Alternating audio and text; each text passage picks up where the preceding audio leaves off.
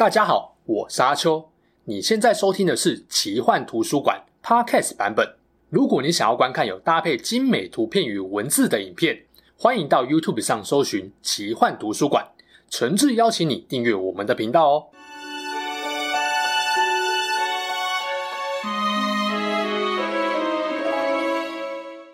Hello，大家好，我是阿秋，来聊聊神秘奇幻的主题故事。这集来跟大家聊聊中国神话的创世神盘古。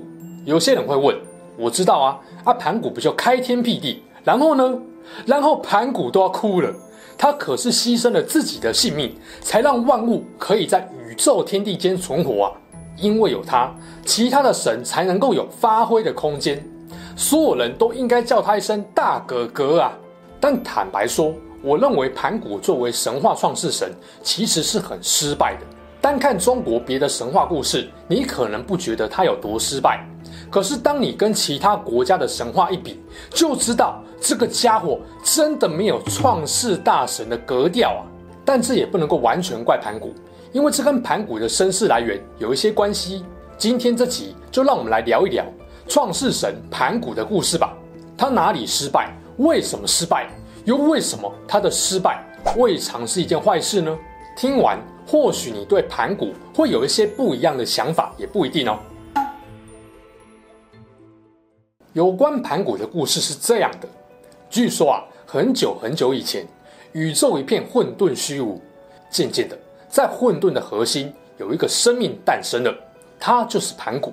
但这时盘古还没有知觉，静静的在混沌中存在了一万八千年，终于他有了自己的意识跟知觉。他好奇地睁开了眼睛，想一窥这个世界，却发现什么也看不见。焦虑不安的他，拔下了一颗牙齿，将它化为一把斧头，拿起来对着眼前的黑暗猛烈一劈，砰！震隆巨响，一道微弱的光从黑暗中挤了出来。盘古打破了宇宙的混沌黑暗。这颗混沌核心破裂后，一部分比较明亮且轻盈的元素慢慢上升成了天。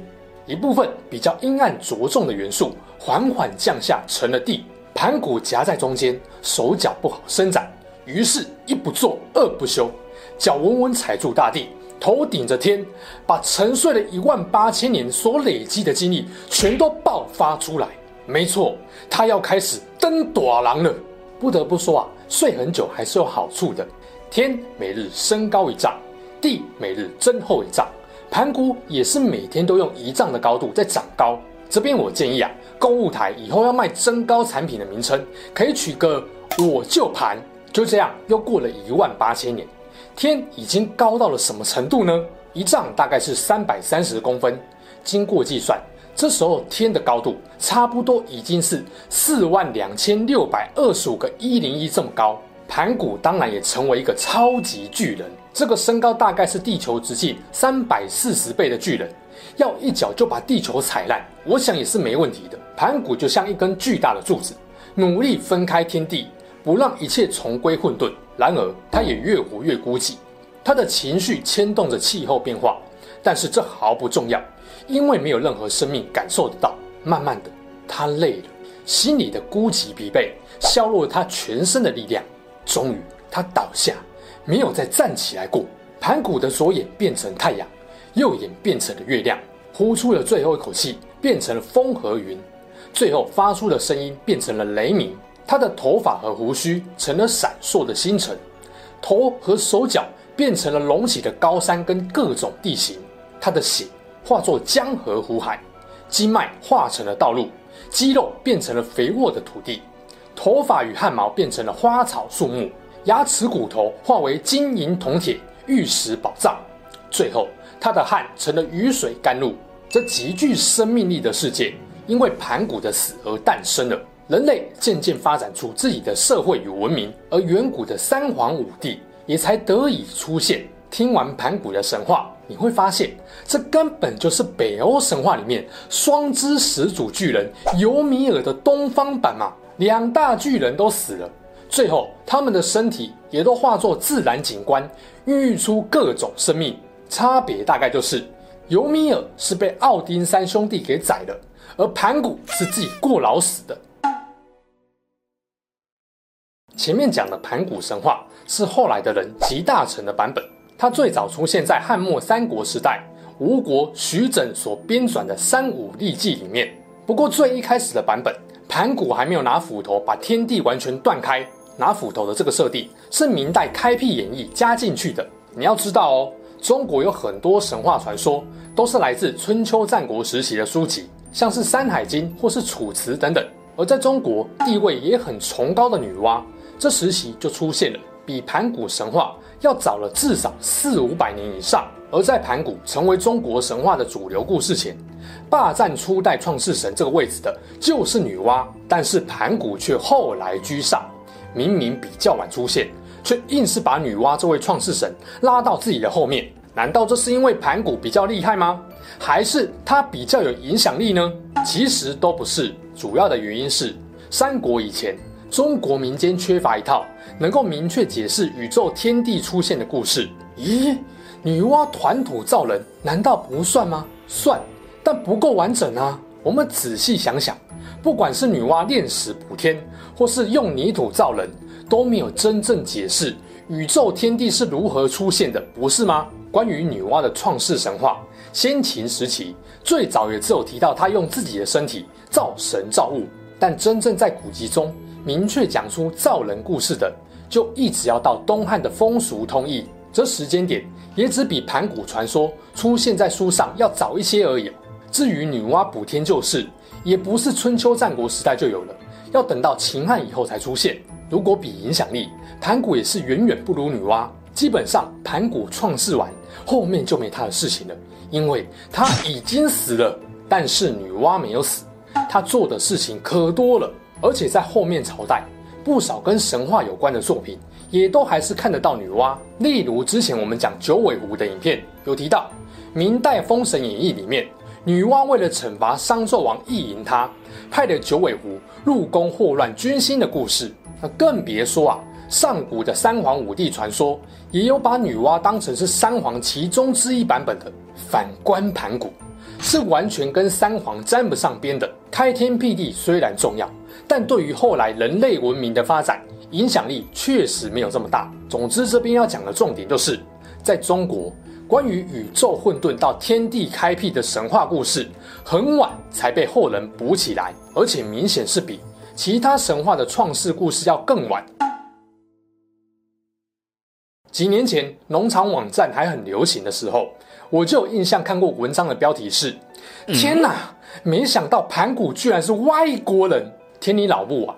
当大家是从小被标题震惊到大，是不是？撇开标题杀人这点，我想应该是有不少人好奇这个问题的答案。盘古是不是外国人？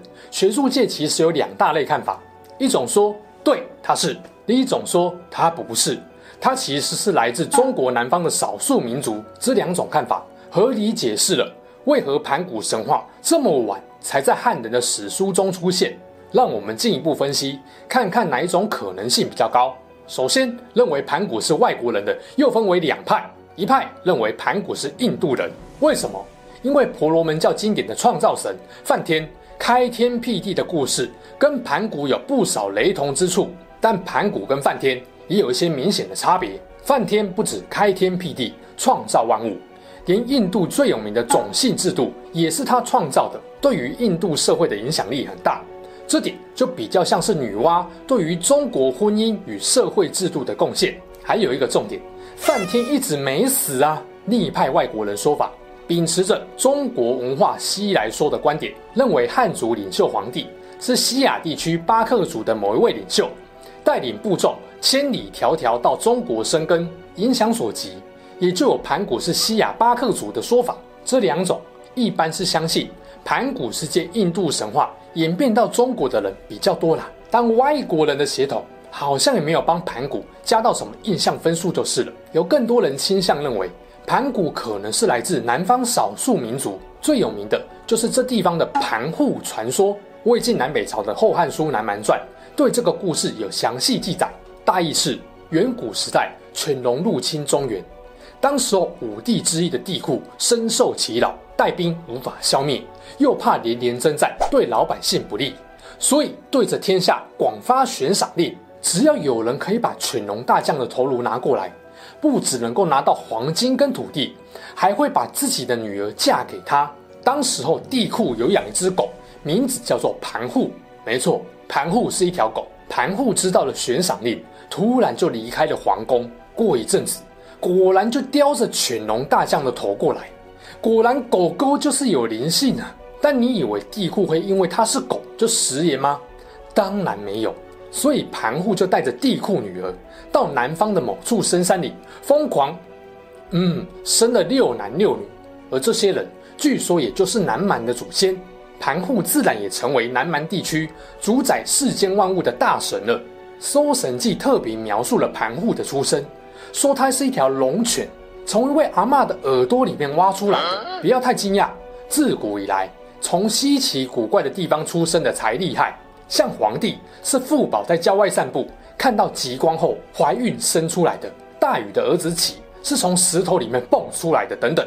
族繁不及被宰。总之啊。这种干大事的圣人英雄，都会有很奇妙的出生故事。呃，离题了。总之啊，不少学者认为，三国的徐整在补开天辟地故事时，参考了盘户的传说。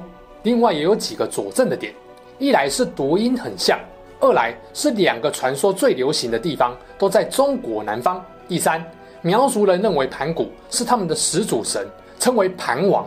而且壮族、苗族、瑶族等地区也有大量的盘古庙、盘古神像跟盘古歌谣存在。南朝任昉在《宿异记》也有提到，南海中有盘古国。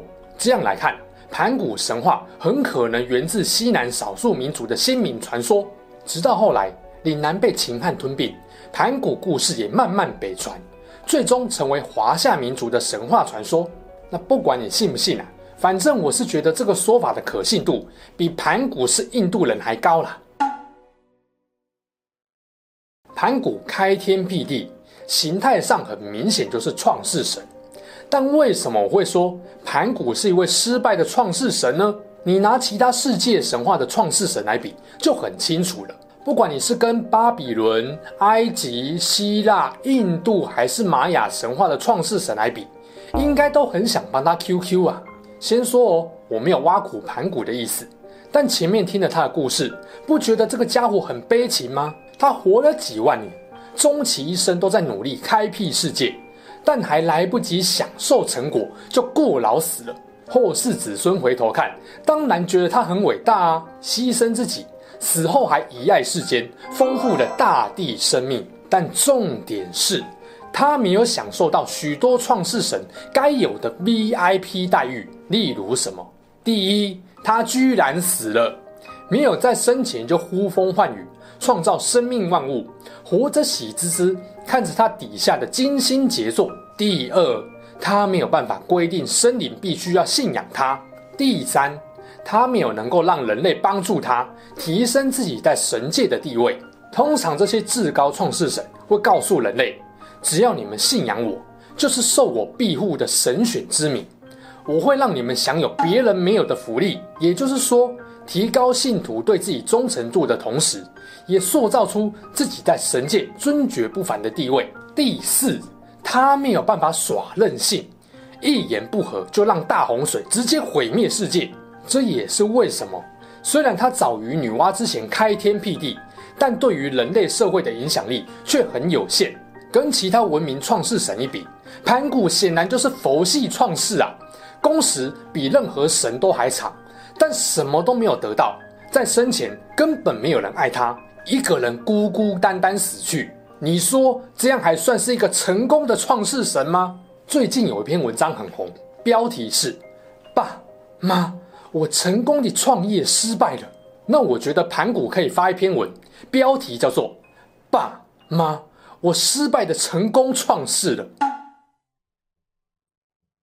坦白说啊，认为盘古是一个失败的创世神，确实是有一点戏谑的成分在。但这只是我试着从比较轻松休闲的角度带大家来了解盘古传说，不代表我不尊重神话或不明白神话的重要性。就我来看啊，神话绝对不单纯只是古人的脑洞大开，更是他们在面对险恶与未知环境下，为了让心灵有所慰藉，所创造出来的一些合理想象，在科学还不发达的古代，很多想不透的事情，都只能够诉诸神话那些无法亲眼所见的神魔，祈求神灵庇佑自己的同时，也创造出一种集体意识的想象。我跟你，你跟他，大家对于这个故事情境能有一种共识，除了安定自己的内心，也强化彼此作为伟大神灵庇佑的子民，面对艰难无所畏惧活下去的决心。